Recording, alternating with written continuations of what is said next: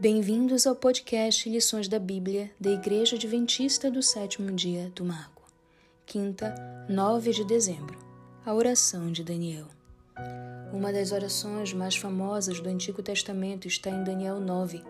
Ao observar pela leitura dos escritos do profeta Jeremias que o tempo da desolação de Israel, 70 anos, estava prestes a terminar, Daniel começou a orar.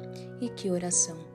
Uma súplica comovente na qual confessa seus pecados e os pecados de seu povo, enquanto ao mesmo tempo reconhece a justiça divina em meio à calamidade que se abateu sobre eles.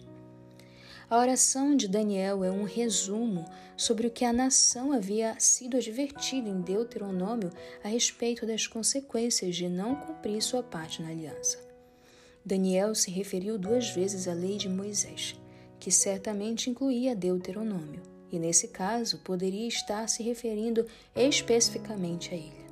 Conforme Deuteronômio, eles foram expulsos da terra porque não obedeceram. Exatamente o que Moisés havia dito que aconteceria.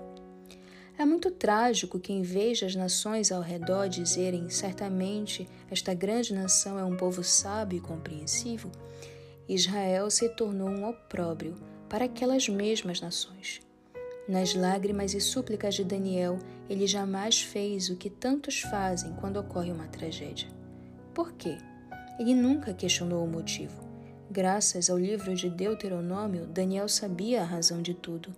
O livro de Deuteronômio deu a Daniel e a outros exilados a compreensão de que o mal veio sobre eles não era apenas o destino cego, o acaso, mas os frutos da desobediência sobre os quais haviam sido avisados. Contudo, a oração de Daniel indicava que, apesar desses eventos, havia esperança. Deus não os abandonaria, por mais que parecessem assim. O livro de Deuteronômio ofereceu não apenas o contexto para se compreender a situação, mas também apontou para a promessa de restauração.